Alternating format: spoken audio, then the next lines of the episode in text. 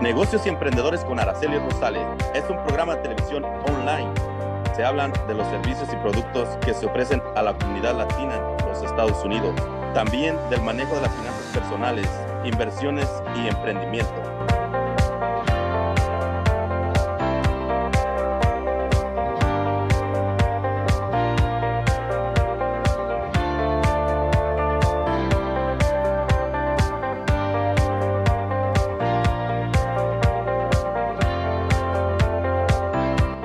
Negocios y Emprendedores con Araceli Rosales, presentado en parte por Roof Replacement Inc., ayudando a la comunidad latina a vivir bajo un buen techo. Symbolic Auto Sell.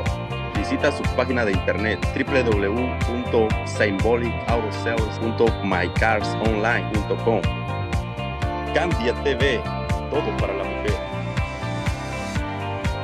Un agradecimiento especial a Mario y Franny Harrison de Harrison Hierarchy, entrenamiento y capacitación de líderes en la mejor versión de sí mismos para su éxito en los negocios y en la vida. Your dreams are not replaceable. You gotta fight for your dreams. Don't you let nobody steal your dreams.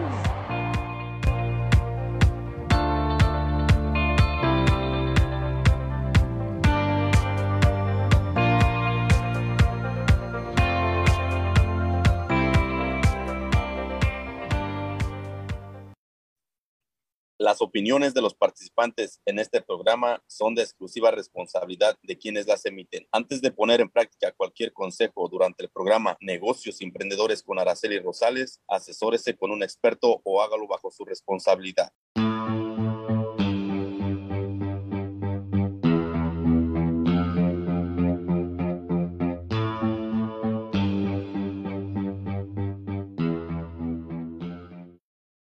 Hola, hola, ¿cómo están? Bienvenidos nuevamente a un programa más de negocios y emprendedores aquí transmitiendo para ustedes desde Riverside, California. Así es que vamos a esperar que la gente se nos conecte. Un saludo para todas las personas que nos ven de aquí de Estados Unidos, que nos ven de Ecuador, de Colombia, México, el Salvador. Realmente estamos muy, muy contentos porque hoy tenemos un súper programa donde créanme que va a estar de pelos de punta, nos va a dar algo de miedito, pero eso es lo bueno, es algo que nos vamos a divertir.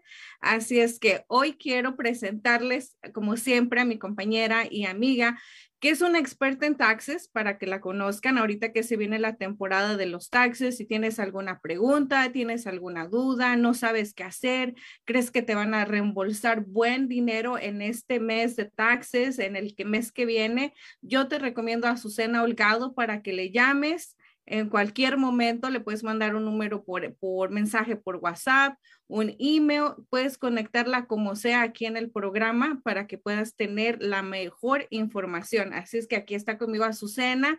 Azucena, bienvenida y muy buenas tardes.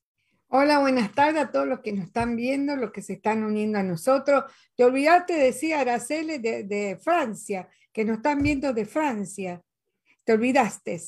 Bienvenida a la de Francia también y también de, tu país, Azucena. Algo que me da mucha emoción es que personas que quizás en tu país, en Argentina, decían, ¿qué será de Azucena? ¿Qué estará haciendo? Y mira, cuando te ven en este programa, dicen, ya sabemos qué está haciendo. Entonces, las redes sociales nos han ayudado mucho. Así es que vamos a empezar por ese momento a empezar a, a conocer y sobre todo a preguntar cómo ha avanzado la tecnología y aquí el, el invitado que tenemos hoy para mí es un honor y realmente estoy muy impresionada con el trabajo que realiza producción detrás de cámaras, detrás de nosotros. Tenemos un equipo excelente que siempre está tratando de, de traer lo mejor y no solamente para que uno aprenda y se eduque a Azucena, sino para que también uno se divierta y aprenda cosas que quizás uno no conoce. Así es que vamos a darle juntas a Azucena la bienvenida a nuestro invitado, que es Víctor Camacho. Víctor, bienvenido a este programa. ¿Qué tal muchachas? ¿Cómo están? Pues me gusta saludarlas. Gracias por la invitación y, y bueno, pues eh, yo creo que lo que acabas de mencionar es muy cierto, este, Araceli y Azucena de que hace que 25 años no soñábamos conectarnos de esta forma, ¿no? Este, yo me acuerdo que no, no sé si fue en el año 2000, dábamos la información de que había una compañía en Huntington Park donde uno iba a esta compañía y se ponía de acuerdo con la familia en México para que estuvieran ellos en, en la oficina de esa compañía en Michoacán, por decirlo así, y ya se podía hacer una videollamada, ¿no? Pero algo, era algo muy innovador en aquel entonces y me acuerdo que pues la gente decía, ¿cómo podemos platicar con nuestra familia eh, con video, ¿no? Y mucha gente pudo hacer ese contacto, te digo, hace unos 20, 22 años atrás. Este, ahí me recuerdo que estábamos anunciando esta compañía ahí en Huntington Park, pero pues ahora ya está, ahora sí que en nuestro escritorio, nuestra oficina, nuestra recámara, haciendo un clic, nos conectamos a cualquier parte del mundo, ¿no? Y a mí me encantaría, Víctor, que tú nos llevaras a ese mundo desde hace 20 años, porque me imagino que las personas que podían hacer este tipo de llamadas, pues eran las personas que tendrían quizás un ingreso más alto, porque me imagino que era muy costoso también tener un, unas máquinas o una computadora o un celular. Yo hace, no te quiero decir exactamente qué años, pero hace algunos 10 años, 15 años, el que, te, el que traía un celular así grande de, de, ladrillo era porque tenía dinero. Los que no, nomás lo mirábamos de lejitos y decíamos, ¿qué será eso? ¿Qué será tener celular? Pero ahora las redes sociales han cambiado mucho y eso es algo que a nosotros nos benefició justamente en esta pandemia donde decimos, bueno, ¿cómo podemos llegar a más personas? Y mira, aquí yo nunca me imaginé realmente que iba a estar con alguien platicando aquí en, en, en, este, en este canal y sobre todo una persona como, como usted, como tú, Víctor, con tanta experiencia, con tanta con tantas cosas que tú has aprendido en todo esto. Así es que vamos a, a Susana, yo estoy emocionada, ya sabes que cuando me emociono hablo de más. Así es que vamos a ir preguntándote cosas, Víctor, pero primero cuéntanos quién eres, de dónde vienes y cómo se te hace todo este mundo para ti. Bueno, mi nombre es Víctor Camacho. Este, conducí por 25 años un programa de radio que se llama, se llama porque seguimos transmitiendo ahora por, por YouTube, que se llama Los Desvelados pero eh, yo inicié dentro de los medios de comunicación en 1988, cuando estaba estudiando comunicaciones en la universidad, en el college. Entonces, en aquel entonces me acuerdo que eh, hicieron una convocatoria en la universidad para este, estudiantes hispanos, que éramos muy poquitos, que pudiéramos estar el fin de semana en la estación de la universidad.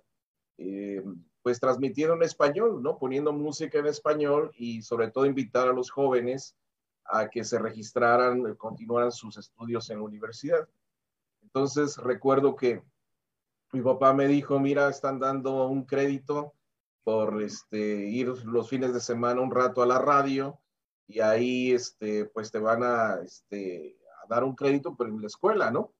Digo, pero es que yo ni español sé hablar muy bien. Le digo, este, ¿qué, ¿qué, voy a hacer? No conozco nada de la radio. Y dice, pues tú ve a ver qué pasa. Y recuerdo que fui, toqué la puerta ahí de la, del estudio de, la radio de, de, la universidad, que era 88.1 este, FM. Y les dije, pues, que había escuchado que necesitaban, este, pues, jóvenes hispanos para transmitir el fin de semana y sí, me dieron una, una hora este, para ir agarrando este vuelo ahí en el asunto.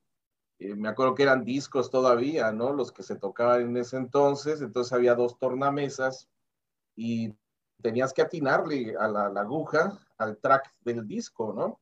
Entonces, este, si estabas hablando, pues tenías que poner mucha atención mientras estabas hablando a que entrara la, la aguja en el, en el canal donde inicia la canción y bueno, pues eran, ahora sí que eran otros tiempos en ese entonces, muy, muy padre, muy bonito. Eh, aprendí mucho ahí y, y, de ahí me escuchó una persona que abrió una radio en español, porque antes no había nada en español en estos rumbos, en el estado de Utah.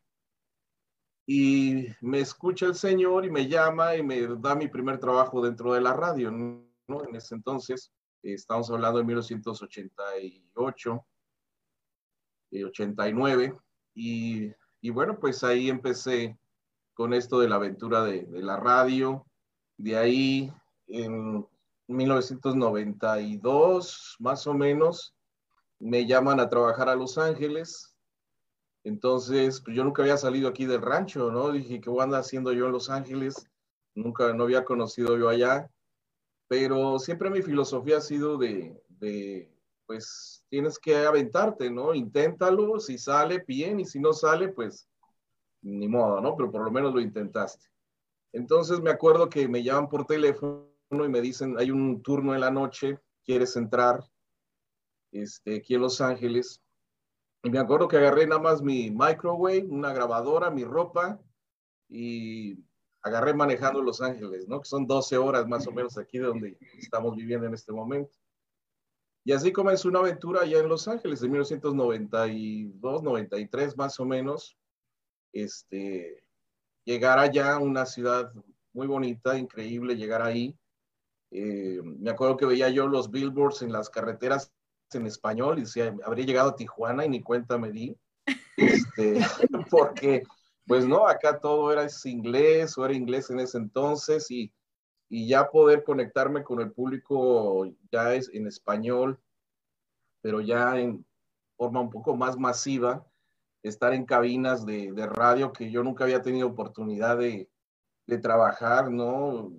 Cuando ustedes van, por ejemplo, a una estación de radio, pues ves los, las máquinas con que pues controlas todo. Y yo me acuerdo que en la universidad pues nada más eran de perillas, ¿no? Y llego ahí todo de switches y botoncitos y foquitos. Y sí, sí me espanté la primera noche. Dije, ¿qué vengo yo a hacer aquí? eh, sí conocer la ciudad. Me acuerdo que me decían, este, acá le llamo desde eh, Pico Rivera, pues ahora Dios donde sea Pico Rivera, ¿no? O les llamo acá, o me, les llamo aquí desde Long Beach, pues está bien desde Long Beach. Y me acuerdo que la compañía lo que hizo fue mandarme los fines de semana los eventos para que fuera conociendo yo las, las ciudades y tuviera más o menos una idea pues de dónde la gente me llamaba y aparte me dio un mapa grandote para ver las ciudades y dónde estaban ubicados. Y bueno, así fue que comencé la, la aventura ahí en, Los Ángeles. Y fue una aventura de pues, muchos años, básicamente, ¿no? Parte de mi vida fue vivir precisamente ahí en el sur de California. Eh, amé la ciudad. Me, antes me sentía muy indiferente.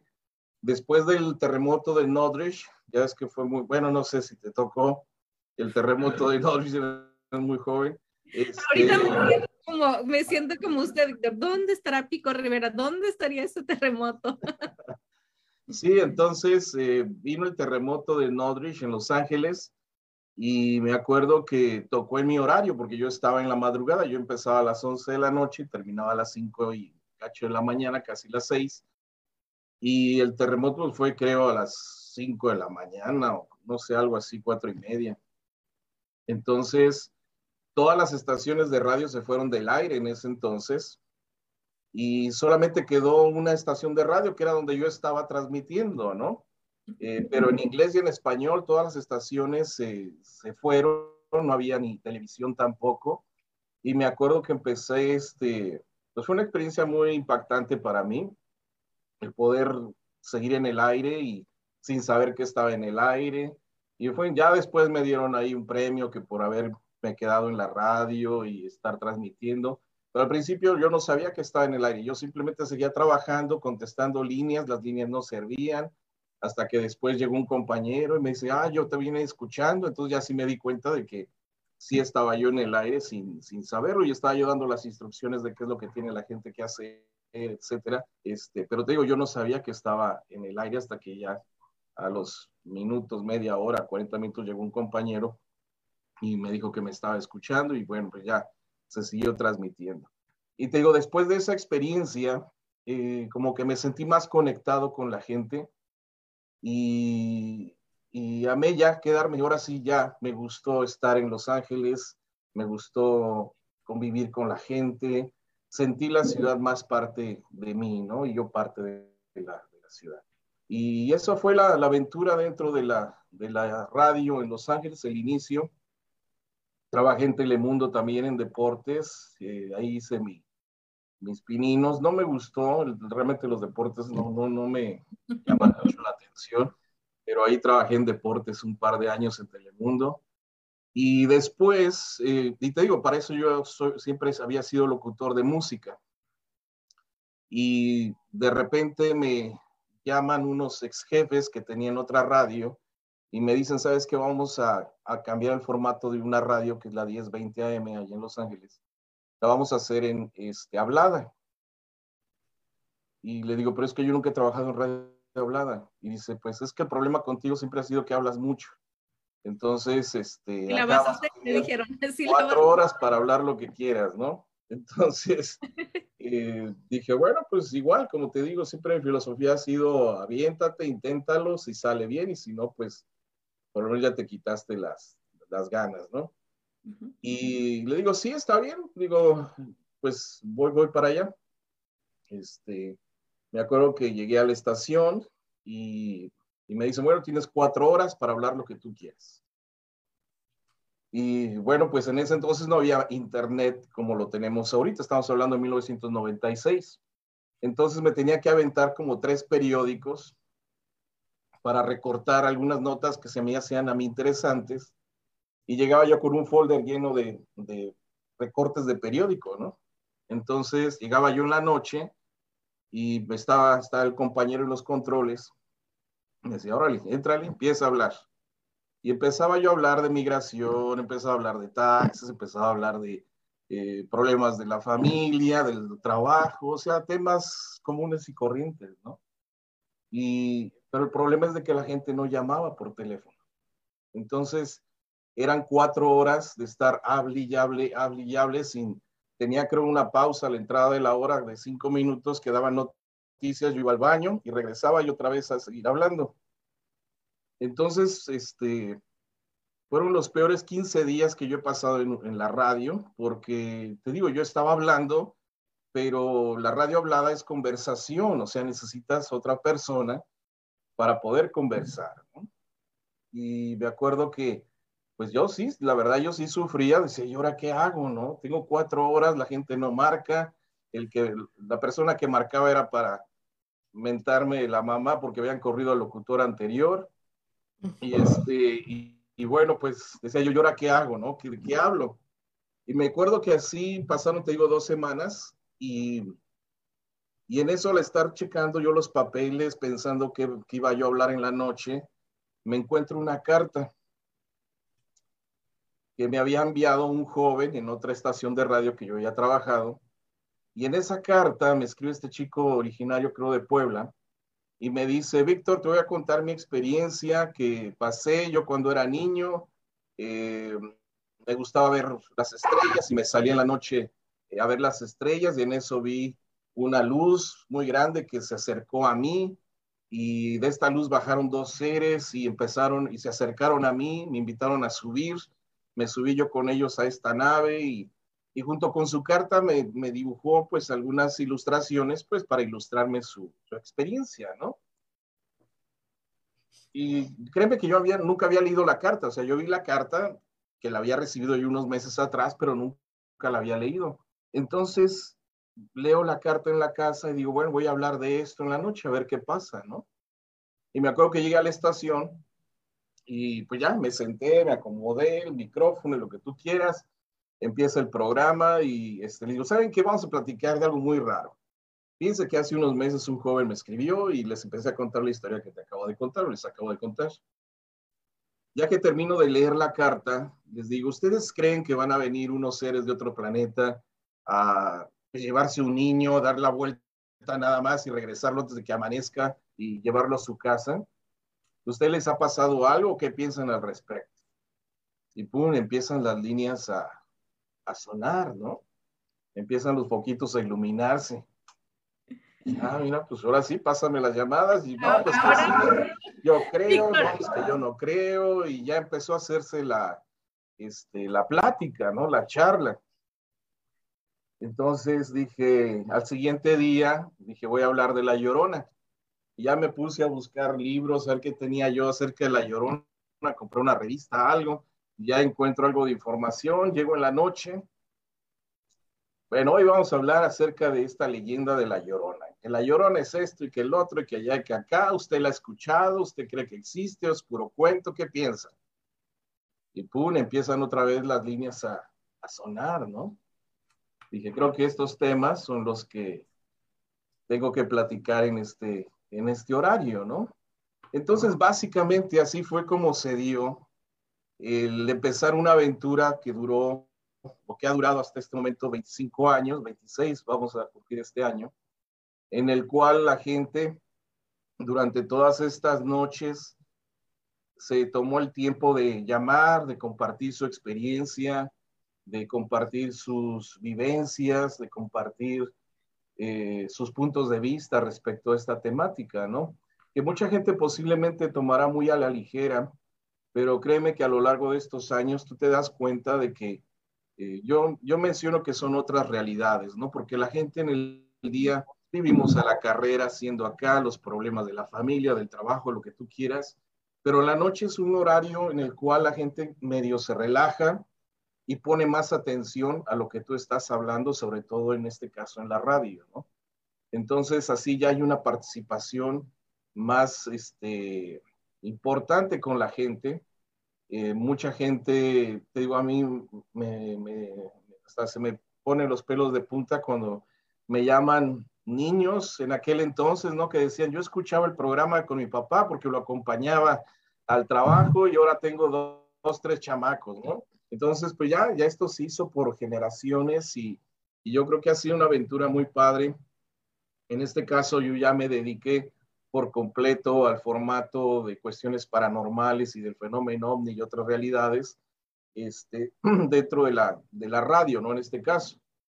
Y hasta la fecha, pues sigo con este, esta temática, la cual pues nos ha dado muchas satisfacciones durante todos estos años, ¿no?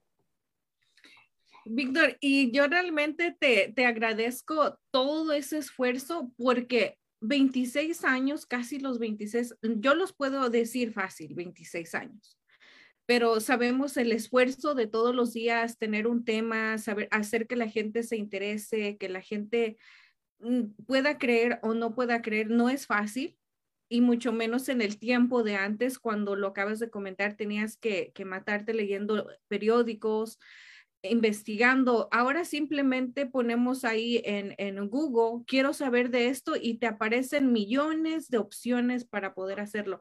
Pero hace 20 años, cuando la tecnología no lo permitía, cuando no existía todo lo de ahora, es realmente algo increíble que sigan manteniendo este programa después de tantos años. Eso es algo que, que realmente te aplaudimos todos y por eso quiero leerte algunos de los comentarios que ya nos están dando. Y hay gente que, que, te, que, como tú lo dices, te ha escuchado y créeme que ha sido ese apoyo al que no se queden dormidos cuando manejen. Así que, que Alexander Orozco dice saludos. A Catherine Fernández, ella sí te saluda desde Long Beach. ella te dice saludos, Víctor, desde Long Beach. Antes me desvelaba escuchándolos. Le envío un fuerte abrazo y gracias por todo su trabajo. Saludos, chicas, y gracias por tener a Víctor en su programa. Mónica también dice, wow, sigue teniendo esa magnífica voz. Saludos, Víctor. Así es que si ya lo conocen, ahí siguen uh, chuleándole la voz. A Jesús le dice, uh, bendiciones, me gustaría saber si Víctor cree en Dios y si cree en los extraterrestres. Sí, pues eh, la existencia de un Dios es eminente ante todo lo que uno mira, ¿no? Hay que recordar que cada quien tiene un diferente concepto de Dios, ¿no? En este caso, pero un ser supremo, creador de todas las cosas, yo pienso que sí existe, ¿no? Y el limitarnos de que nosotros seamos la única creación de ese Dios omnipotente, pues también nos limita nuestra forma de creer, ¿no? Entonces, ¿por qué no pensar de que estos seres extraterrestres son parte de, de la creación de, este Dios, ¿no? Porque a veces queremos limitar a Dios con que eh, nada más nosotros existimos, pero ¿por qué no pensar de que otros seres, otras, otros planetas están, son habitados y son, somos parte de una gran creación, ¿no? Entonces ahí está Jesús. Él sí cree en los dos. y también Max le dice saludos y qué gusto ver a Víctor, el desvelado mayor. Así es que yo le voy a dejar la palabra a Azucena porque yo sé que Azucena tiene muchas preguntas y la gente que nos está viendo en vivo también si quieren contar alguna experiencia, quieren preguntarte algo directamente a ti, Víctor, es el momento de hacerlo. Recuerden que estamos en vivo y hay que aprovechar. Así es que yo voy a aprovechar, pero primero voy a dejar que Azucena, porque yo sé que ella le encanta todo este tema, Así es que vamos a, a, con Azucena. Sí, yo desde pequeña siempre tuve esa intriga de los alienígenas y de cosas que son desconocidas para la mayoría de los seres humanos. Pienso que algunas personas nacen con ciertos eh, poderes, eh, no todo el mundo, por quién sabe la razón que sea, y hay cosas inexplicables que como eh, somos humanos no tenemos la habilidad para poder entender mucho de lo que sucede. Y es bueno compartirlos con los demás, que los demás sepan que está bien, que eso existe. Y estoy de acuerdo con Víctor, eh, no podemos pensar que en todo el universo somos los únicos que estamos aquí. Así que eh, es un tema que a mucha gente le apasiona, especialmente lo de lo alienígena, debido a que muchas personas, muchos comandantes del ejército, coroneles, el gobierno, todos saben que eso existe, pero todo se oculta. Y hoy estuve pensando, porque estuve viendo un parte de tu programa, Víctor, y me gustó mucho, por ejemplo, porque también hablas de milagros. Y me gustó mucho la señora María Pineda, lo que contó, y también de ese pastor y la llamada de teléfono, que no solo te dedicas a, lo que es desconocido, en, una forma de decir cosas que no son para algunas personas reales, como los alienígenas, los, los eh, la llorona, los fantasmas, los espíritus, sino que también te, te, interesa la parte de los milagros, de los ángeles, de las hadas. Eso me gusta mucho. O sea que comprendes un área muy grande y hay mucho por conocer y mucho por compartir. Y hay muchas personas que no creen, pero yo te digo, yo soy creyente, he tenido muchas experiencias. Eh, puedo compartir, por ejemplo, una para hacerlo un poco interesante, quizás lo puedas usar. Yo trabajo en, trabajé en una agencia pública por muchos años y tenía la, la costumbre de, de, ir muy temprano al trabajo. Un día entré a las seis y media y el edificio era muy grande y cuando uno entraba se veían todos los escritorios y al final de todo había una puerta que daba a un lunchroom, un lugar donde se comía, donde los empleados comían. Bueno, me mm, entré al, edificio y se suponía que no tenía que haber nadie en ese edificio. Entonces veo al final un hombre alto, que era un señor de color, que abre la puerta y digo, voy a ver quién es, porque no se supone que haya nadie. Y de casualidad había un supervisor ahí que viene y me dice, ¿tú viste lo que yo vi? Sí. Dijimos, vamos a ver quién es. Y no era nadie. Bueno, le voy a contar algo que me pone la piel de gallina. Esa misma, ese mismo día, o sea, la noche anterior, porque ese día temprano, eran como las 5 o 6 de la mañana, había fallecido un empleado de color. Y parece que ese empleado, si uno cree en lo espíritu, había ido a trabajar, no sabiendo quizás que ya estaba en otro lugar. Y nosotros dos cuando nos enteramos dijimos, uh, nos quedamos frisados pensando que lo que vimos fue ese empleado. No fui yo sola, sino que fue alguien más también.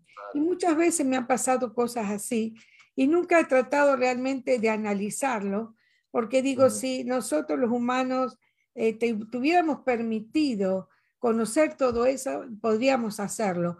Por alguna razón estamos limitados, pero siempre, siempre me, me, me entusiasmó ese, y estuve en contacto con mucha gente, no sé si tú sabes, la gente del lago Titicaca, eh, la gente del Mount Shasta, em, eh, tú conoces de eso.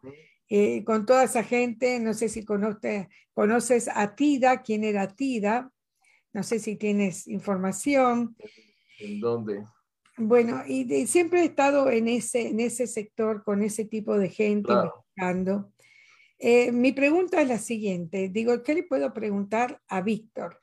Bueno, ¿cuáles son los hechos que más recibes de las personas que te llaman? ¿Qué es lo más común que te dicen? Que vieron espíritu, que vieron fantasma, que vieron una alienígena. ¿A quién, ¿Qué es lo que te dicen siempre, más común? Bueno, eh, como tú mencionas, nosotros, bueno, en este caso, yo no me enfoco en un solo fenómeno, por decirlo así, ¿no?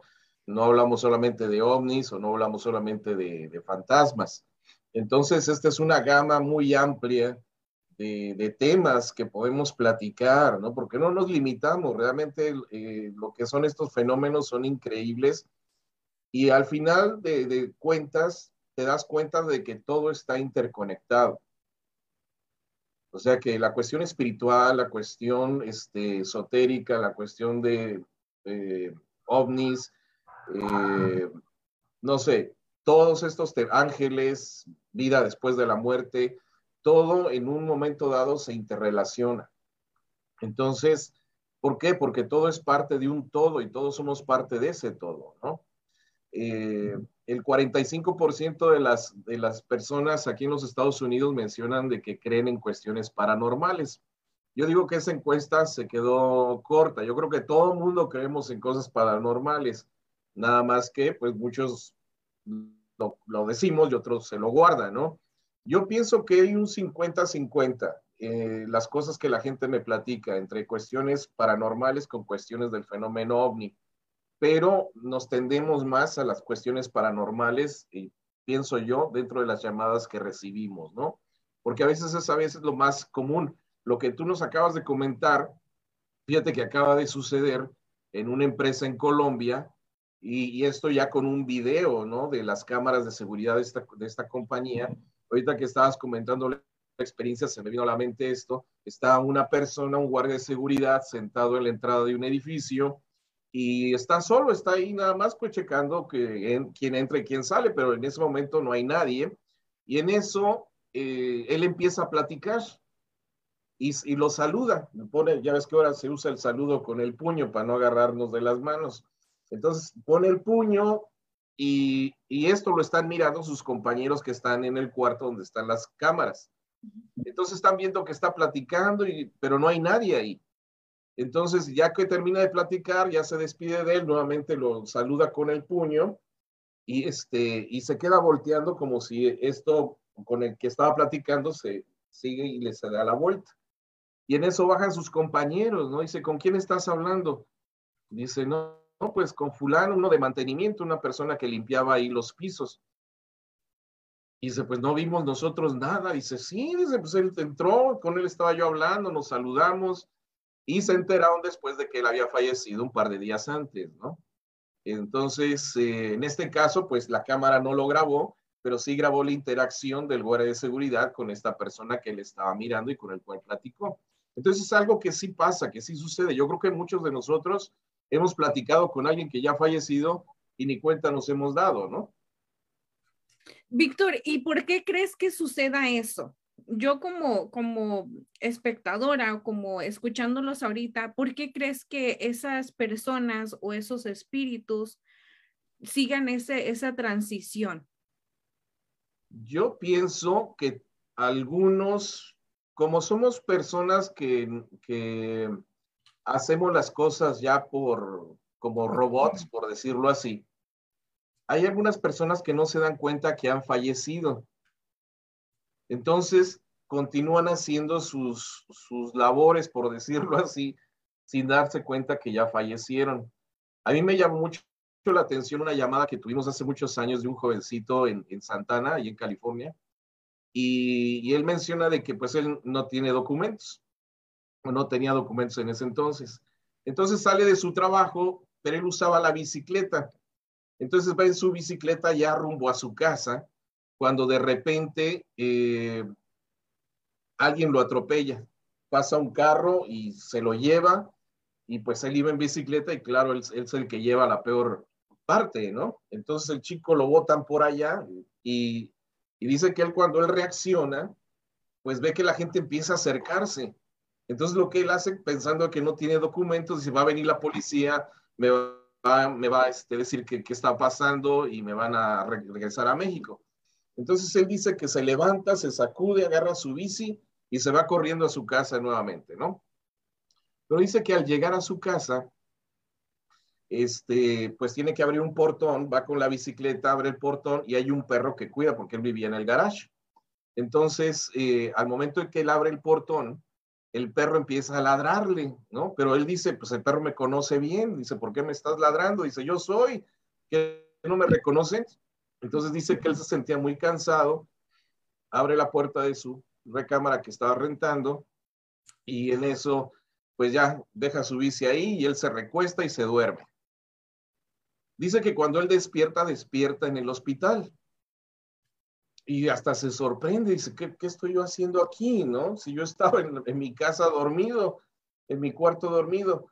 Y dice, no, es que usted sufrió un accidente, este, eh, lo atropellaron y pues lo trajeron para acá y aquí ya lleva un par de días. Esto me, me, me da a entender a mí de que lo que sucedió fue que al momento en que él lo golpea el automóvil, su cuerpo se queda ahí tirado y su espíritu lo botó, o sea, el espíritu salió volando. Recuerda que nosotros somos cuerpo y espíritu. Disculpa porque estoy saliendo del COVID y todavía tengo la garganta medio agarrada. Entonces, sale el, espíritu volando y deja el cuerpo en el suelo. Y, y, lo que él recuerda haber hecho fue en espíritu. Entonces él agarró su bicicleta y se fue a su casa, pero fue su espíritu, su cuerpo se quedó en el accidente. Entonces, muchas veces sucede eso, o sea, la persona puede salir de su cuerpo y no saber, en este caso que ya murió, y sigue con, sus, con su vida, por decirlo así, sin saber de que, que él ya falleció, ¿no? Imagino que más adelante alguien va a tener que llegar y decir, sabes que ya falleciste, ahora necesitas ir al siguiente paso, ¿no?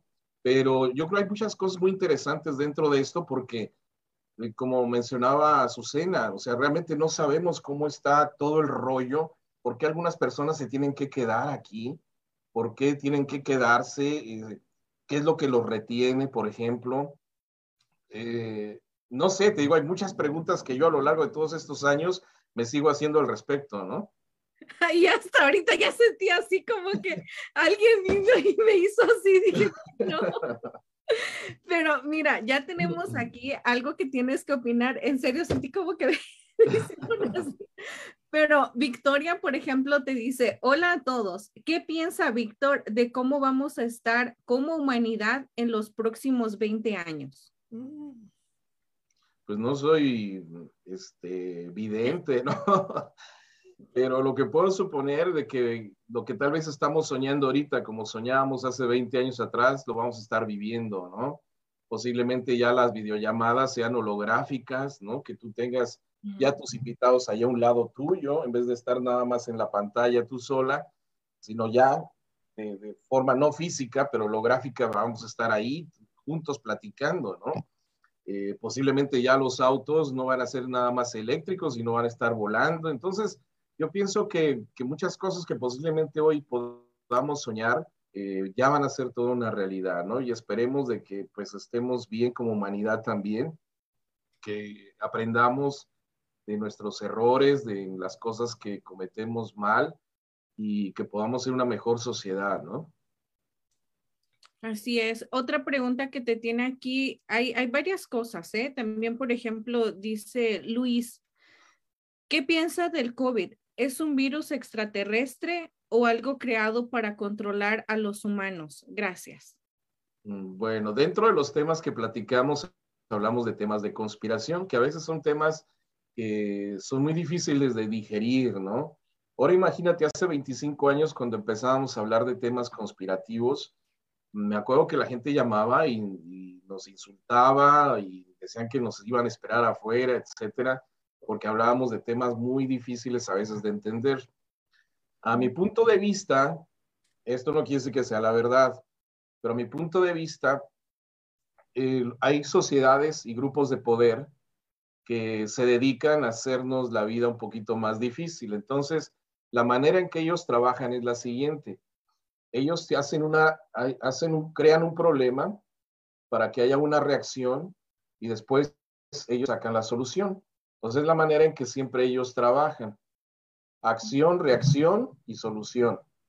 Entonces, esto no es algo que venga o que haya salido hace dos años. Vimos una conferencia en el 19 hablando de que en el 20 iba a venir un virus y bueno, pero vino el virus en el 2020. Entonces, el problema o la acción fue crear este, este virus para que la gente tuviera una reacción que fue el miedo, el encerrarnos, el, lo que hemos vivido en este par de años. Y es algo muy interesante cómo en solamente 10 meses sacaron una vacuna cuando la tecnología que tenemos actualmente, por lo menos necesitamos 24 meses para, para tener algo, ¿no? Y en este caso, en 10 meses sacaron una vacuna que ya no la pusieron al año. Entonces, yo no pienso que haya sido algo que salió de la nada, yo creo que esto ya estaba fríamente calculado eh, para beneficiar pues estos grupos de poder que te comento, entre ellos las farmacéuticas, eh, pero pues hay que poner mucha atención, hay mucha información alrededor de todo esto claro, cada quien saque sus conclusiones de esta situación, ¿no? correctamente. También, Victoria, te dice, me gustaría saber la opinión de Víctor de los programas alienígenas ancestrales de History Channel. Ok. es un tema muy... opinión, dice. Sí, no, es un tema muy interesante. Bueno, para empezar, es cuando tú ves algo en la tele es comercial, ¿no? O sea, es algo que es comercial, tiene que llamar la atención.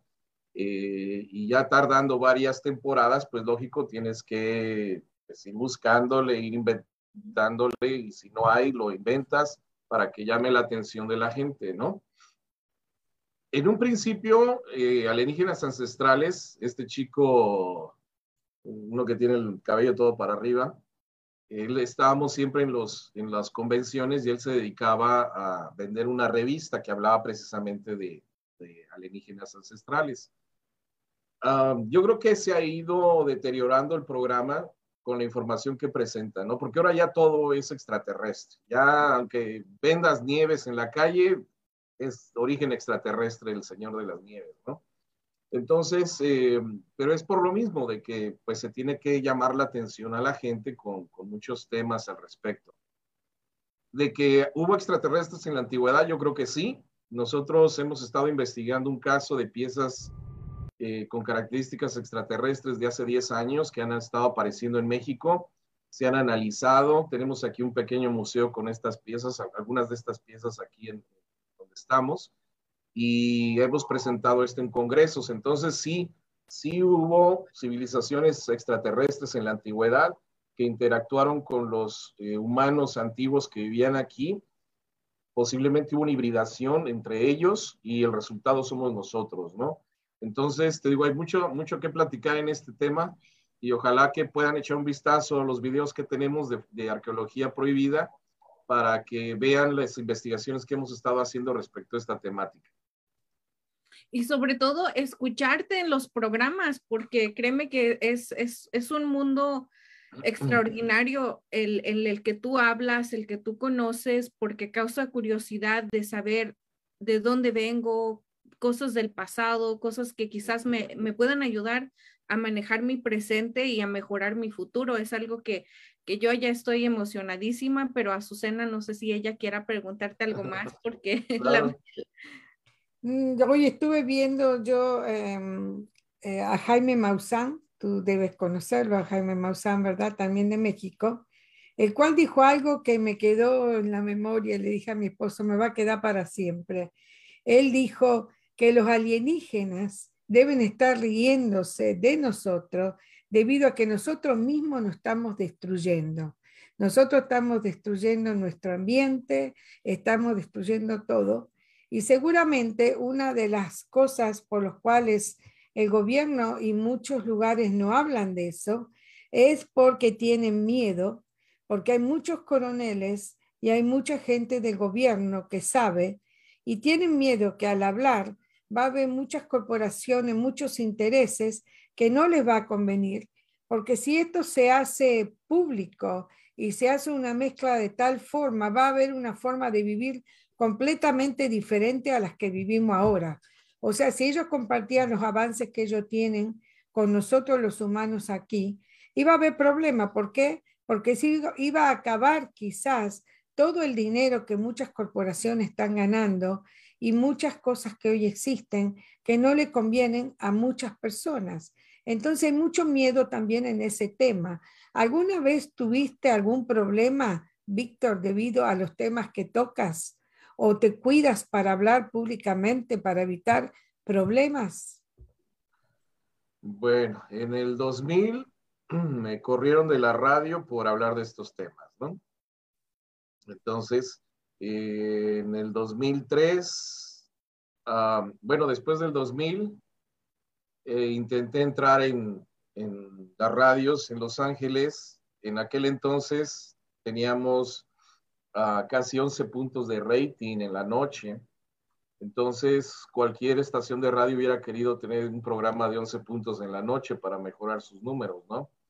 Y créeme que de las 16 radios que, que había en ese entonces, eh, ninguna quiso abrirnos las puertas, ¿no?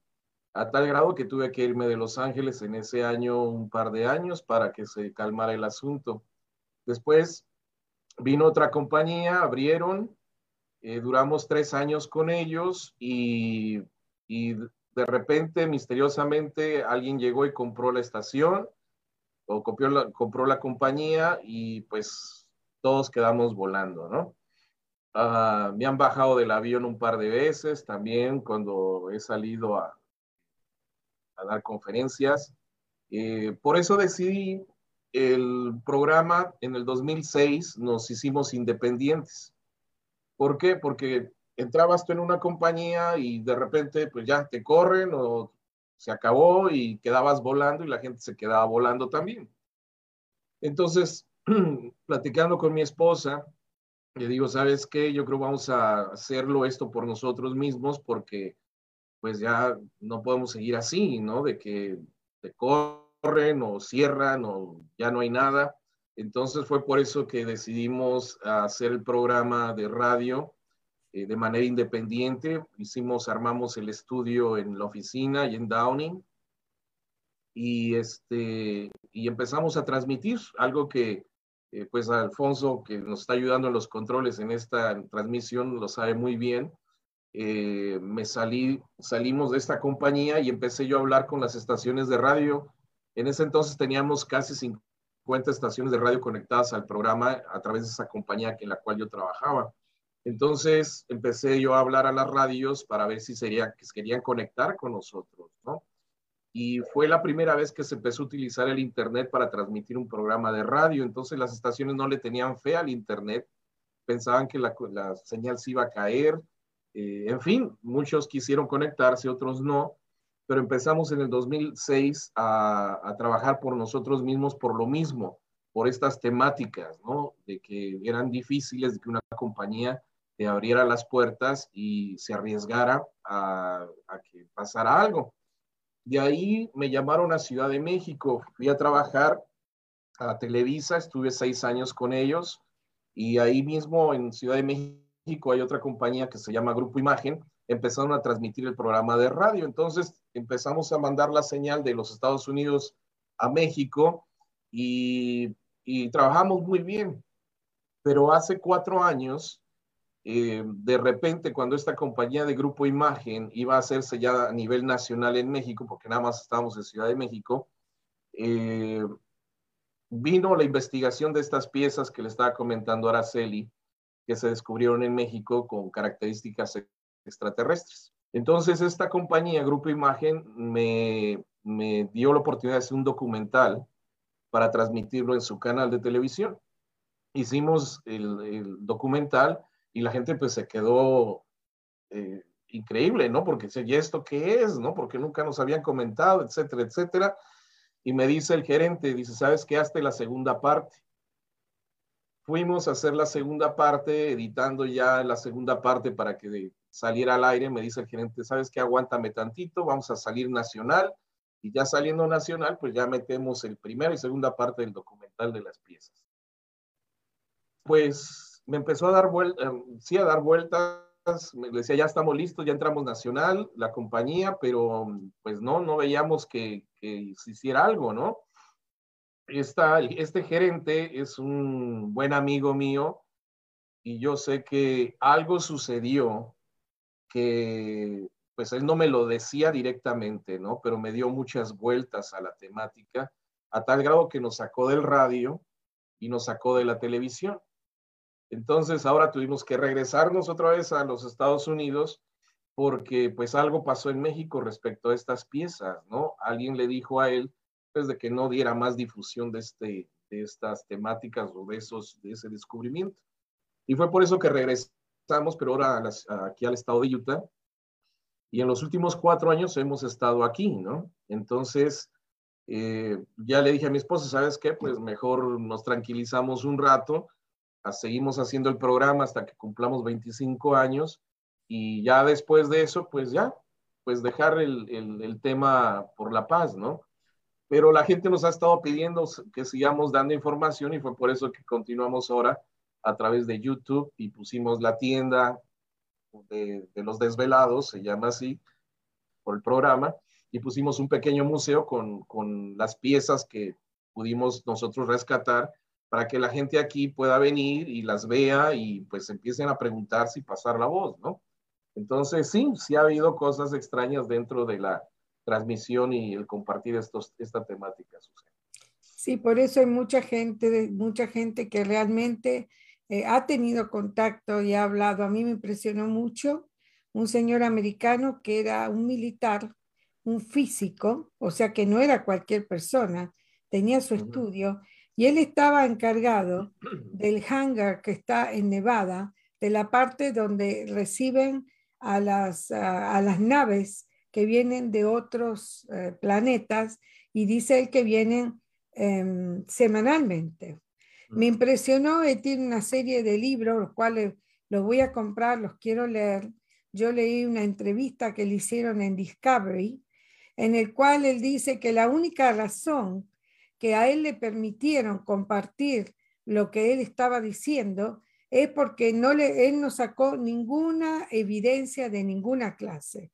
Él no sacó foto, no sacó nada. Entonces el gobierno sabe que por más que él hable, nadie le va a creer. Y generalmente eso sucede. Las personas que tienen pruebas tienen que tener temor porque el gobierno está involucrado en todo eso y no quiere que la gente se entere. Y yo los entiendo. ¿Sabe por qué los entiendo, Víctor? Porque veo que si eso se compartiera, no solamente sería para personas que quieren hacer el mal, dañar a los demás, sino que eso sería en vez de ser algo bueno para nosotros, en compartir la tecnología y todas las cosas que saben, porque ellos comparten con el gobierno, hay como una, una el Señor decía, hay como un intercambio entre ellos y el gobierno de aquí. Eh, ellos comparten, pero no quieren hacer eso público porque dice de que va a ser utilizada muchas cosas para el mal, como por ejemplo la bomba atómica no fue creada para tirar y matar a tanta gente, fue creada con otro propósito. Y ese es el temor que tiene el gobierno. Aparte, muchas corporaciones, imagínate, si te dicen, bueno, podemos traer eh, ciertos metales, por ejemplo, podemos intercambiar metales por algo de ustedes, que no sé si sucede porque, no sé, ya la evolución de ellos es mayor al poder venir acá, ¿verdad? Pero eso sería que muchas hay muchos intereses de por medio, no solamente de gobierno, sino también de corporaciones y de personas. Fíjate lo que está pasando, no sé si leíste, que hoy leí algo ridículo. Una persona, creo que en Colombia, una señora, estuvo investigando que nadie reclama al sol. Entonces, hace 12 años que nadie reclamó al sol. Entonces, ella fue y declaró que el sol es de ella fue un escribano, hizo los papeles y el sol le corresponde a ella porque es una propiedad física. Ahora ella quiere cobrarle a la compañía Edison porque está utilizando el sol para crear energía, dinero y a todas las personas que en toda la humanidad le paguen por el uso del sol. ¿Puedes creer algo tan ridículo? Le digo a mi esposo, yo voy a ver entonces si alguien tiene la luna. Me dice, oh, no, ya, ya, ya la están vendiendo en terrenos. Entonces ya llegué tarde. Pero ¿qué tal el mar? El mar no sé si ya lo, ya lo compraron o todavía no tiene dueño, así es que es una opción.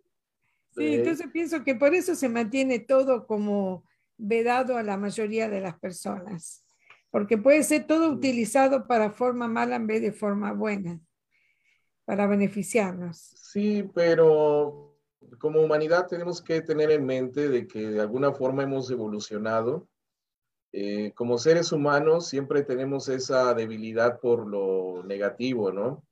Pero yo creo que ya hay más personas que están más conscientes de las cosas que están pasando, a tal grado de que el gobierno el año pasado, ustedes se dieron cuenta de que aceptó de que videos que fueron tomados por los pilotos de, la Fuerza Aérea y de la Naval, pues son reales, ¿no? No dijeron que son ovnis, pero son reales lo que está ahí en, en estos videos. Y luego eh, se envió a que se hiciera un reporte para que en julio se, del año pasado se diera este reporte al, al, Senado y se dio un reporte privado y un reporte público, ¿no? Respecto a, los, a la existencia de seres extraterrestres y los ovnis. Entonces, y ahora hay una agencia que se creó, se está creando este mes, una agencia del gobierno para investigar el fenómeno ovni. O sea que ya ya el, gobierno o, la, o el poder perdió el control de la información. ¿Por qué? Porque ahora cada quien ve algo en el cielo, saca el celular y lo toma, ¿no? Y lo comparte con todo el mundo. Entonces ya se perdió eh, la información, el control de la información. Y es por eso que ahora, pues, estos gobiernos, eh, empezando con los Estados Unidos, pues ya están aceptando la existencia de esto. Yo creo que este año vamos a ver algo muy interesante respecto al fenómeno ovni. Y, este, y ojalá que ahora sí ya se dé eh, la apertura por completo de la existencia de esto, ¿no? Y sobre todo que el gobierno acepte la existencia de estos objetos como algo que no sabemos de, de dónde vienen, pero están ahí encima de nosotros, ¿no? Yo te, he tenido una duda que a mí siempre me ha tenido en, en la cabeza de escuchar esta parte cuando un avión comercial donde lleva la gente común y normal que va de un lado a otro y desaparecen en el, en el cielo. ¿Eso que, ¿Eso que realmente desaparecen o se los llevan los extraterrestres o qué crees que es lo que pasa ahí, Víctor? Hubo un vuelo con esto de las torres en el 2001, ¿no? El vuelo creo 93, algo así que la verdad no se supo ni de la gente, qué pasó con la gente, ¿no? Entonces, eh, no, no sabría decirte porque hasta la fecha no tenemos información de qué pasó. Lo único que se supo es de que los vieron, que los bajaron en un aeropuerto en Alaska, en una base, pero fue todo lo que se dijo al respecto. Yo creo que hay muchas, hay muchas cosas que, que ignoramos. Es más, simplemente ponte a pensar. Cada año se pierden más de 300 mil niños, niños y niñas aquí en los Estados Unidos. O sea que nunca los encuentran. Y esa es una estadística que existe. ¿Y por qué la gente no se pregunta, ok, ¿dónde vas a meter a 300 mil personas? No van a desaparecer de la noche a la mañana. O sea, ¿dónde están esas personas, ¿no? estos niños y estas niñas? ¿Cuánta gente no desaparece en la frontera tratando de pasar? También es gente que desaparece. Muchos mueren en el camino pero hay otros que ya no se sabe nada de ellos. Y te comento esto por la gente que me ha llamado por teléfono y comenta historias también de la frontera, ¿no? Entonces, así hay muchas desapariciones, mucha gente que desaparece y no sabemos en realidad qué ha pasado con ellos, ¿no? Si, están experimentando con ellos o eh, se los llevaron a alguna otra parte o unos dicen que se los llevaron a Marte, en fin, no sé. Pero de que hay gente que desaparece sin dejar rastro, hay gente, ¿no? O son elegidos o vienen y los seleccionan, no sé, a mí me daría miedo que me seleccionaran. No, hay muchos misterios.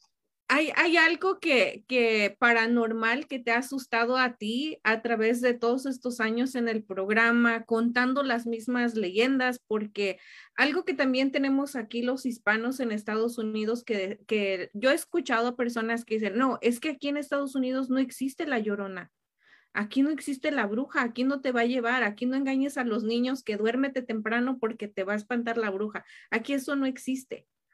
Y, pero si vamos, cruzamos Tijuana, cruzamos ya nuestro México, allá sí existe. Allá sí la escuchas, allá sí lo puedes ver. ¿Hay algo a ti en lo personal que te ha puesto la piel así de chinito que, que has dicho, ay Dios, esto sí es, está difícil? Sí, pues hay muchas cosas, ¿no? Pero un caso que investigamos en Puebla, en un ex convento de, de mujeres y que ahora es una escuela de niñas. Entonces nos, nos dijeron de que ahí sucedían, que se veía una persona en negro eh, en una parte de la escuela y pensaban que había dinero posiblemente ahí, que por eso se aparecía, ¿no? Entonces fuimos a esta población, se llama Cuetzala, queda en las montañas de Puebla. Y fuimos a investigar ahí, pusimos las cámaras que usamos para pues, captar lo que se podía captar y en ese laboratorio de esta escuela es donde se aparece este ser de negro, ¿no? Entonces ahí pusimos a mi esposa porque ella es más sensible, capta las energías y todo este rollo. Y ahí la pusimos con un camarógrafo y apagamos todas las luces. Eh, y bueno, pues ya empezamos a, a grabar. Entonces eh, mi esposa empieza a, a, ver que una de las lamparitas que dejamos ahí empieza a moverse sola. Eh, y se escucha un ruido como si fuera un charro, ya ves que a veces traen las espuelas, se escuchaba algo metálico que caminaba, ¿no? Y pues todos estábamos escuchando. Y, este, y en eso, pues estamos todos mirando eso que está pasando en el laboratorio con mi esposa y se escuchan gritos de las niñas que, pues algunas estaban ahí viendo qué es lo que estábamos haciendo y empiezan a gritar y se empiezan a desmayar en el patio de la, de la escuela. Entonces, por allá grita mi esposa, ya quiero salirme de aquí, ya quiero salirme de aquí. El camarógrafo, pues, este, que ya un señor mayor, pues agarra a mi esposa y se sale. Él, pues, todo con la cámara y viene detrás de ella. Las niñas empiezan a caer como moscas en el patio.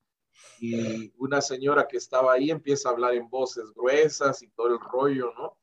Entonces se arma un caos en la noche, esto en la madrugada, imagínate.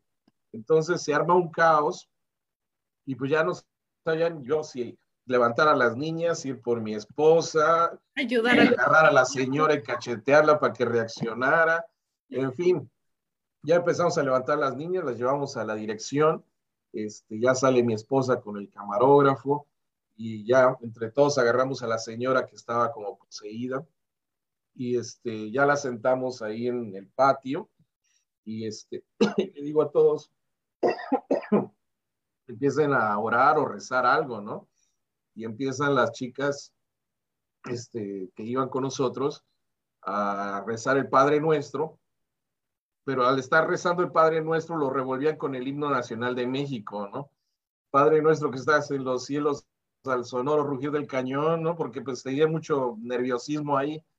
Entonces, eh, pues ya duramos un rato en que la señora se le salió lo que se le había metido este, pero sí se sentía un ambiente muy, muy grueso. Yo nunca había sentido algo así tan oscuro, ¿no? O sea, no, no hay manera de describir el ambiente que se sintió en ese instante. Eh, fue algo que no se puede describir, que, que cuando te das cuenta, y ahora ya reflexionando de esto, fue algo que atacó a las niñas, fue algo que atacó a la señora, fue algo que movió las luces donde estaba mi esposa, eh, o sea, fue algo que yo nunca había visto eso, ¿no? O sentido, porque no lo ves. Bueno, sí ves lo que está pasando, pero más que nada lo sientes, ¿no? La energía que se siente, me imagino. Sí, fue, fue algo muy, no sé, te digo, es difícil de explicarlo porque necesitas vivirlo para sentirlo, ¿no? Pero es como una oscuridad, si de repente viniera una oscuridad muy densa que, no miras, pero la sientes, ¿no? Entonces, eh, ese ha sido uno de los momentos más oscuros que me ha pasado dentro de esto, ¿no? Y que afortunadamente pudimos captarlo en cámara todo lo que pasó, pero sí ha sido uno de, las, de los casos este, así raros, feos que, nos ha tocado investigar allá en Puebla. Wow, así es que yo los invito a los que nos están viendo ahorita en vivo y que nos van a estar escuchando también en podcast y Spotify, que vayan y vean su programa de Víctor Camacho en YouTube con Los Desvelados. Y si se han perdido de programas anteriores, pues ahí está el video. Ahí lo pueden ver, pueden ver los videos anteriores. Y también la gente pues que nos ven en YouTube puede ir a, mirar ahí tu museo que tienes, la tienda y preguntarte ya en persona por cada figura que tienes ahí. A, a, continuación estamos viendo en pantalla lo que es tu tienda, lo que es la parte del museo y donde me imagino que si corren con suerte, pues ahí estarás tú. Sí, aquí si no estoy yo está mi esposa, pero pues ojalá que puedan venir. Este, chequen como tú dices los videos ahí en YouTube como los desvelados. Tenemos cientos de videos muy interesantes si les gusta la temática. Y, pues ojalá que pues sigan enviando sus comentarios, que te escriban, que envíen sus experiencias y las compartas con, tu público. Claro, y ahorita no sé si alguien quiera escribirnos, llamarnos, mandarnos un audio de WhatsApp, algo al contar una historia, porque todos creo que tenemos ya una historia que contar acerca de lo, de lo paranormal.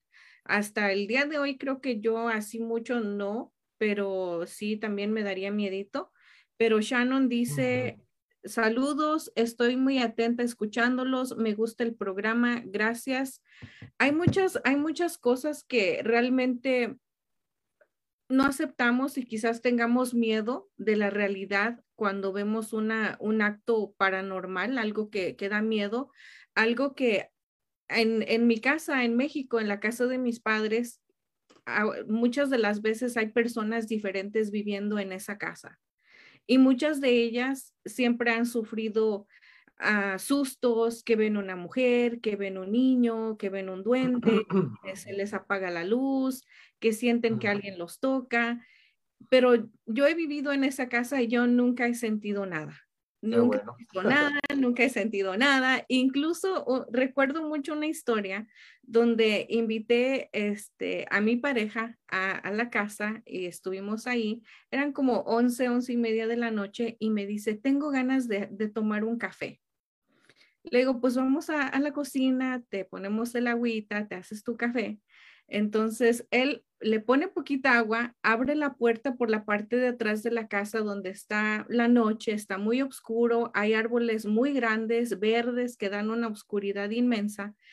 Y él, pone el agua en la taza y la sale a enjuagar afuera y tira el agua afuera y voltea a ver hacia su lado, hacia su lado derecho y él me comenta y me dice, ay güey, entra corriendo a la cocina y dice, ay güey, ¿qué tienes? Y me dice, acabo de ver una mujer. Le digo, una mujer. Y dice, sí, estaba una mujer ahí parada. Y le digo, dice, ¿quieres venir a ver? Le digo, no, yo no quiero ir a ver ninguna mujer. No quiero ver. Pero entró, Víctor, entró con piel chinita, tenía literalmente su, su piel estaba impactado porque vio a una mujer. Y lo único que me dijo eso, vi una mujer. Entonces ya cuando se calma le digo, a ver, ¿cómo era la mujer? Dice, estaba de espaldas, tenía el pelo largo y yo miré como la silueta de una mujer.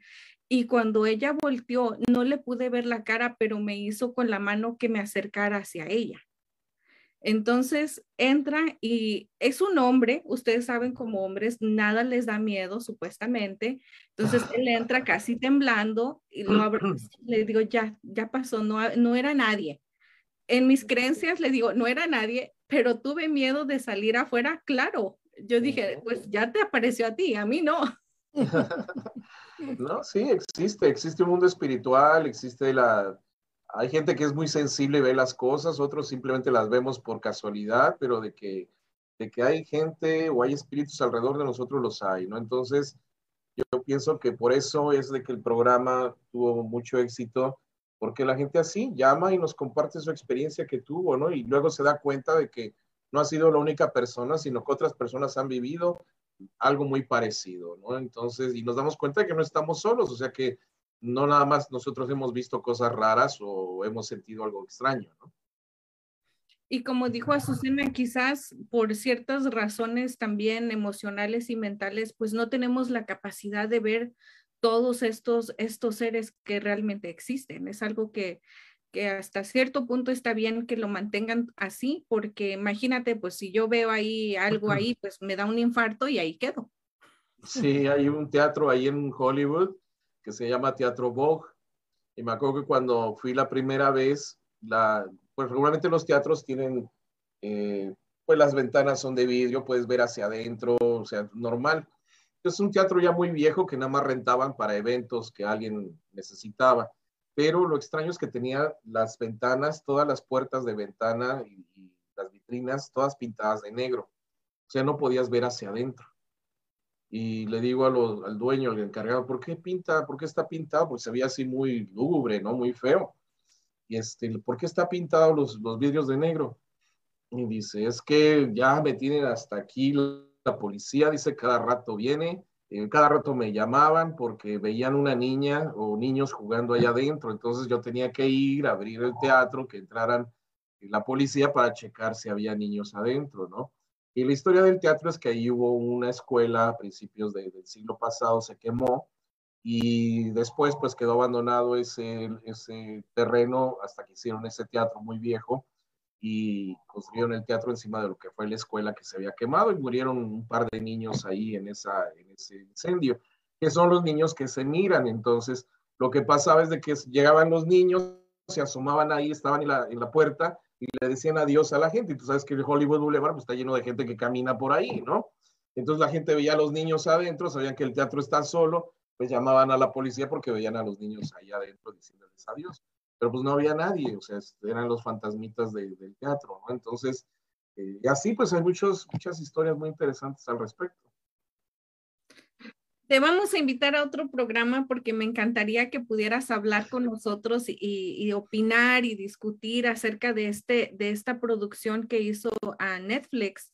Justamente creo hace un año o hace dos años, ya ni recuerdo, de este hotel famoso que está en, en el centro de Los Ángeles. El, no sé si han visto la, la serie del, del Hotel Cecil, de donde mm, de esta chica que murió. de esta chica donde hay gente que, que dice que pues ella trastornada se fue y se aventó sola. Ahí, no sé.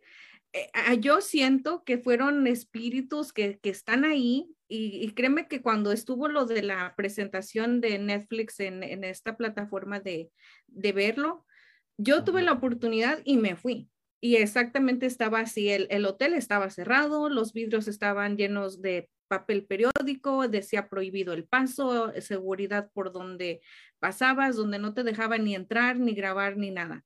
Porque decían, a través de que ha pasado esto en, en la plataforma Netflix, ha venido tanta gente a mirar este, este hotel, donde no solamente fue lo de ella, han pasado tantas cosas desde uh -huh. hace mucho tiempo y causa incertidumbre, preocupación, será, no será, es posible, no es posible. Y en esta historia yo invito a que la gente lo vea, que les gusten este tipo de temas, a que la vea y la analice y cuando hagamos un programa acerca de esto, pues puedan decir, es cierto, no es cierto, porque es algo que a mí me causó muchísima curiosidad. No, sí, hay entidades que, que, que poseen los lugares y agarran mucha fuerza, ¿no? Entonces, pero sí estaríamos platicando pues toda la noche de estos temas que son muy interesantes, pero sí, sí hay lugares que, que hay energías muy fuertes que eh, lo que sucedió con esta chica fue real y te digo, me llamó gente que trabajó en el lugar y me comentaba que hay, cómo era ese lugar. Este, así que, pues si gustas, en otro tiempo podemos platicar más de este, de este interesante tema. Sí, yo creo que sí, Azucena. ¿Qué opinas? ¿Qué opina la audiencia? Traemos este programa porque es algo, y más tú, Víctor, que tienes ya algo de conocimiento de gente que te ha contado, pues imagínate más otra película aquí. Sí, no, te digo, hay muchas cosas, hay lugares increíbles, tanto positivos como negativos, y conoces mucha gente de igual forma. Entonces, te digo, vivimos en un mundo que aunque la gente no quiera mirarlo, existe, que son, es otra realidad que está alrededor de nosotros, ¿no? Y, te digo, todo tarde o temprano se, se une, se conjuga, este el mundo paranormal con el mundo esotérico, el mundo del fenómeno ovni, el mundo de las antiguas religiones, etcétera, ¿no? Entonces, ojalá que pues investiguen, que se sigan asombrando, hay muchas cosas que, que nos siguen asombrando en nuestro planeta y ojalá que la gente siga compartiendo sus experiencias, ¿no? Así es, así aprendemos todos juntos. Uh -huh. Sí, sí, sí.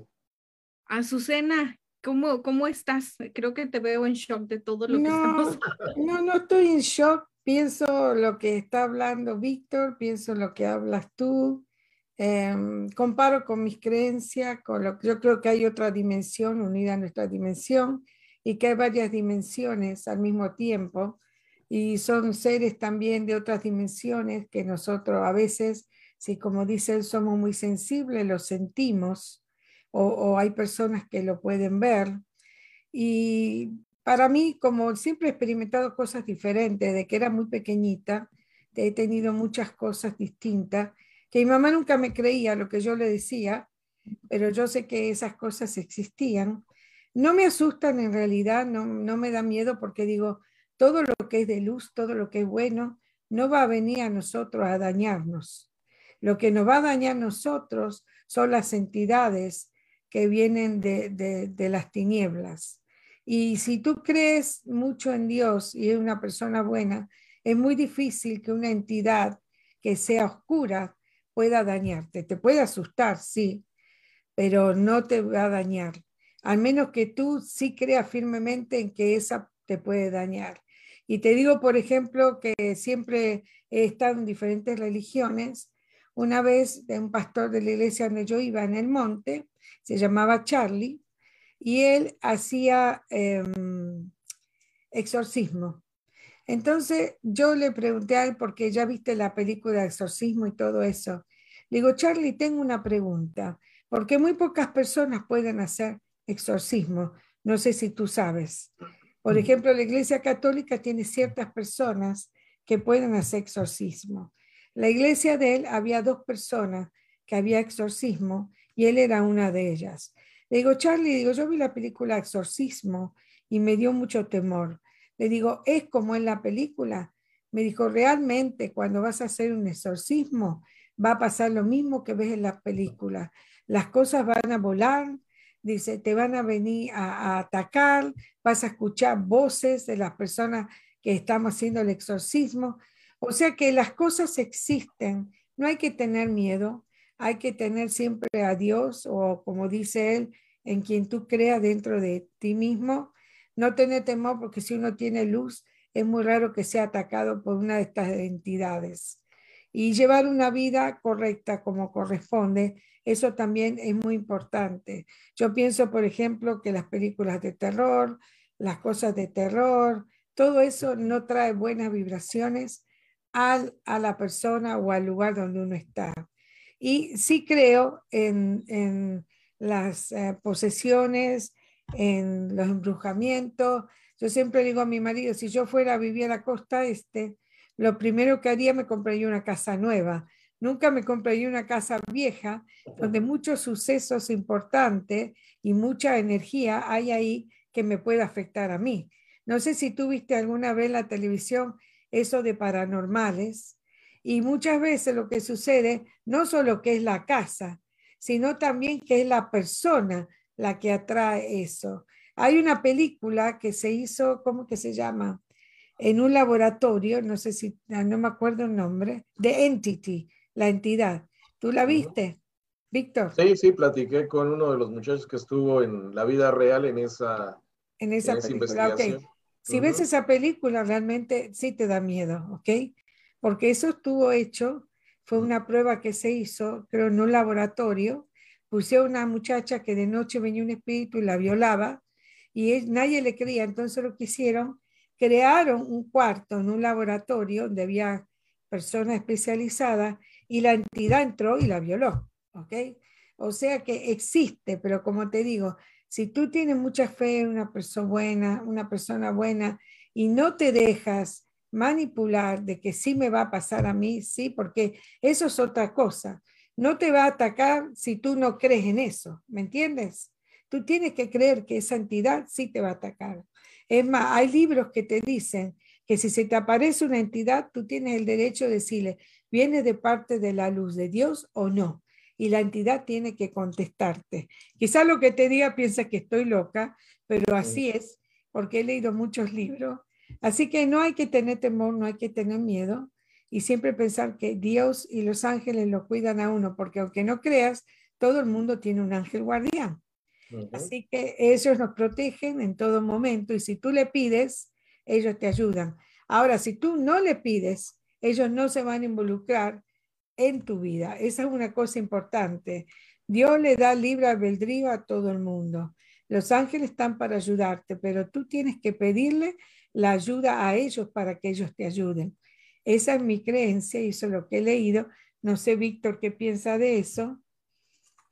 No, sí, o sea, de que existe el bien, existe el mal también, ¿no? Entonces, hay algunas ocasiones que, podemos sentir la fuerza del mal, ¿no? Entonces, eh, pues aquí lo principal, te digo, lo, principal es no meternos eh, con ese tipo de, situaciones, ¿no? Que a veces ignoramos y que desafortunadamente, pues hemos tenido muchos ejemplos donde eh, chamacos por, pues, ver qué sucede con la Ouija, por ejemplo, pues abren estos portales y entran entidades que no pueden detener, ¿no?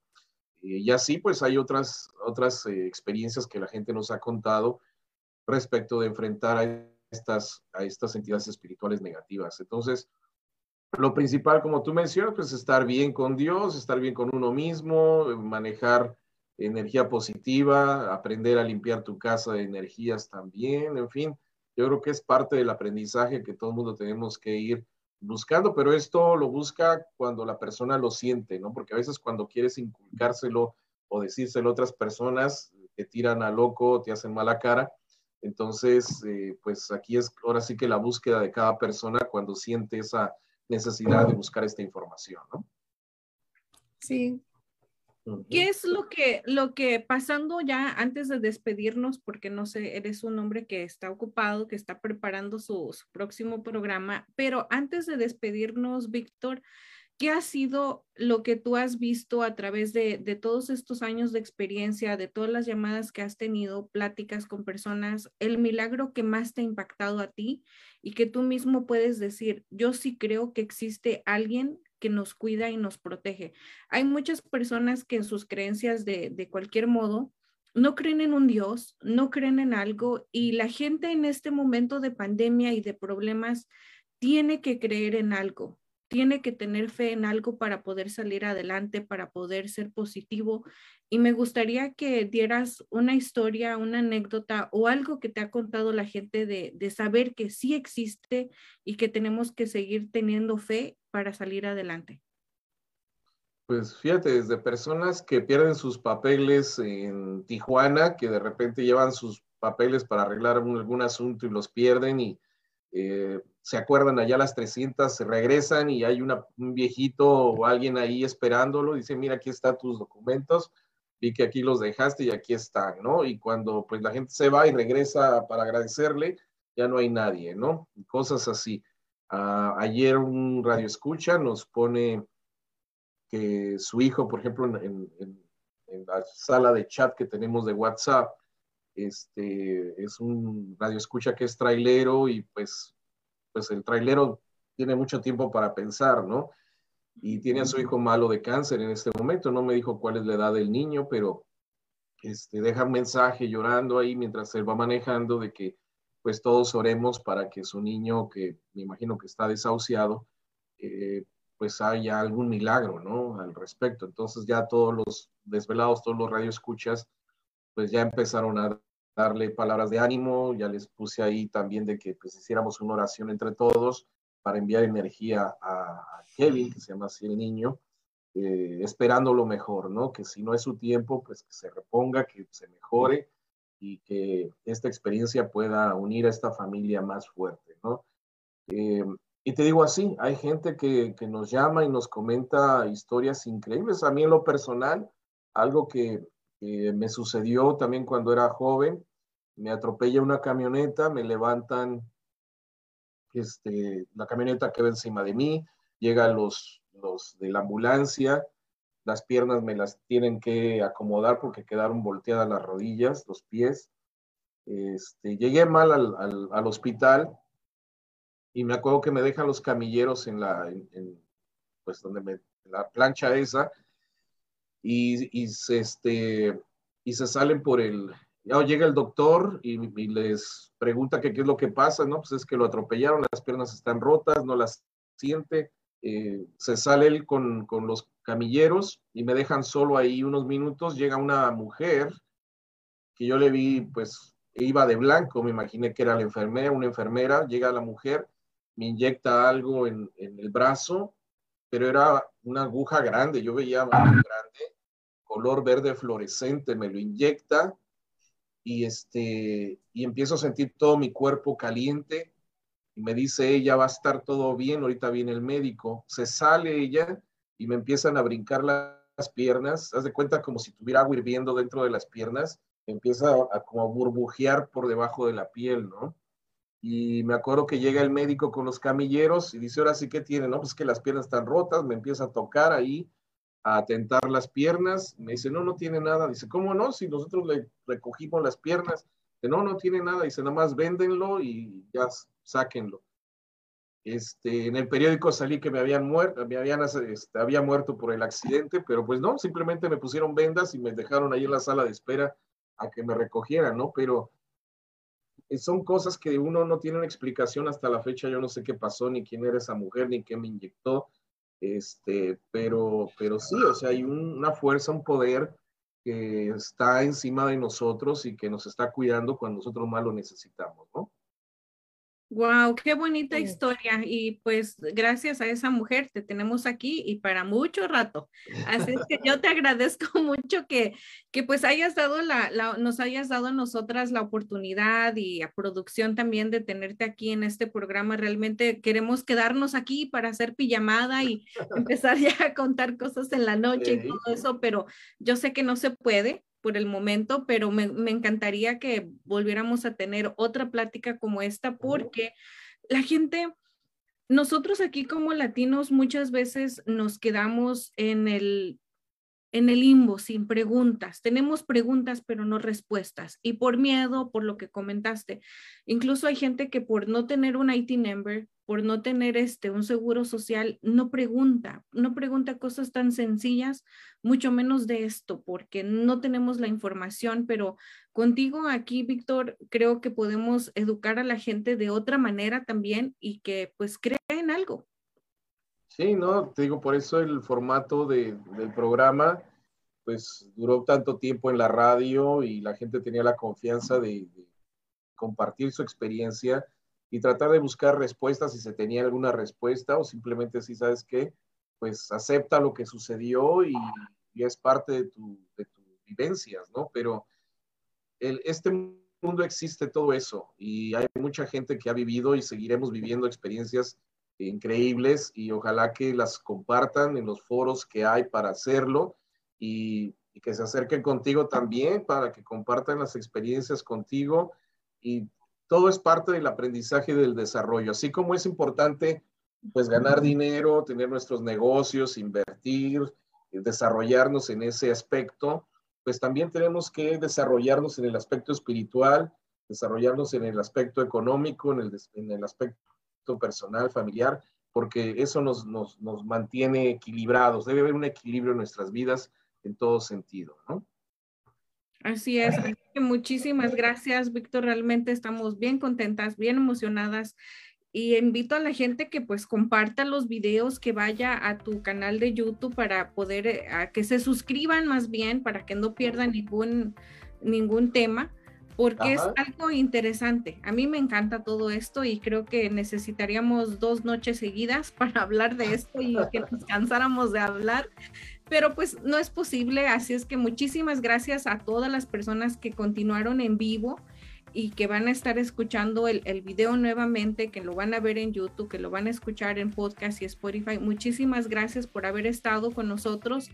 Ya si quieren ustedes contar su experiencia, dejar un comentario, háganlo y nosotros se lo platicamos a Víctor. Mira, comentaron esta historia para que lo puedas pasar ahí en tu, en tu canal, para que la gente escuche. No sé, puede ser una buena idea. Azucena, gracias por haber estado con nosotros también. No sé, Azucena, si quieras decir algo antes de despedirnos.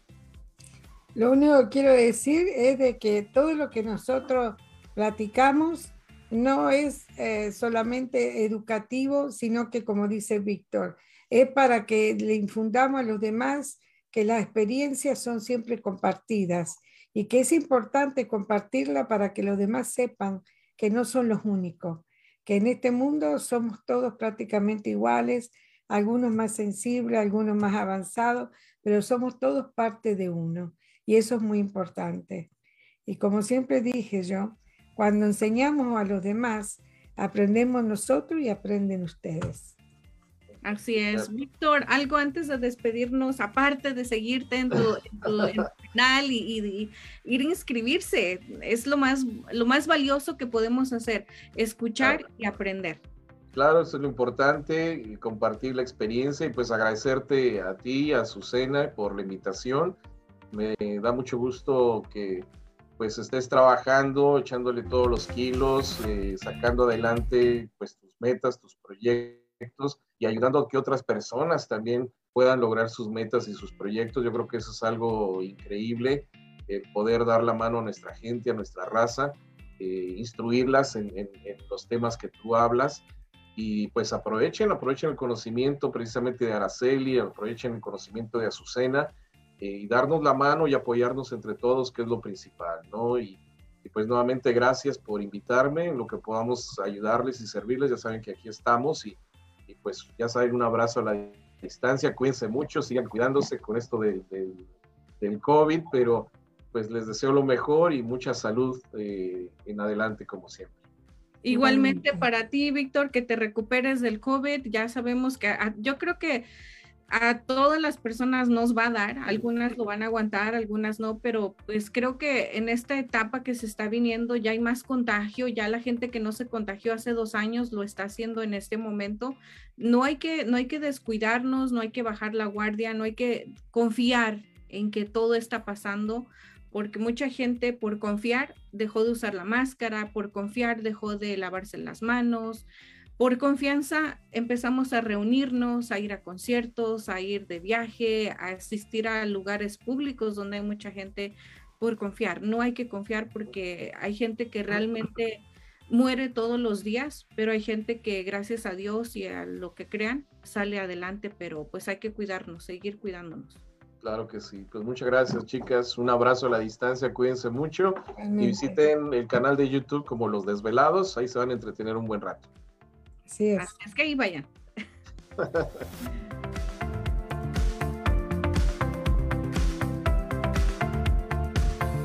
Estamos en busca de nuevos agentes que hablen español o inglés. Tenemos mucha demanda y requerimos de ayuda. No necesitas experiencia. Es dentro de la industria financiera. La compañía proporciona capacitación, entrenamiento pagado y licencias del Estado y federal pagadas. Ofrecemos horarios flexibles y la oportunidad de trabajar desde casa u oficina. Excelente compensación. Requisitos. Ser mayor de 18 años de edad. Tener documentos legales para trabajar en los Estados Unidos. Tener y saber usar una computadora, tablet o smartphone. No antecedentes penales. Si les interesa la oportunidad de trabajo, llamar al 323-530-6564 o si sabe de alguien que ande en busca de trabajo, avísele. Your dreams are not replaceable. You gotta fight for your dreams. How many of you guys ready to fight for your dreams? How many of you guys ready? Don't you let nobody steal your dreams.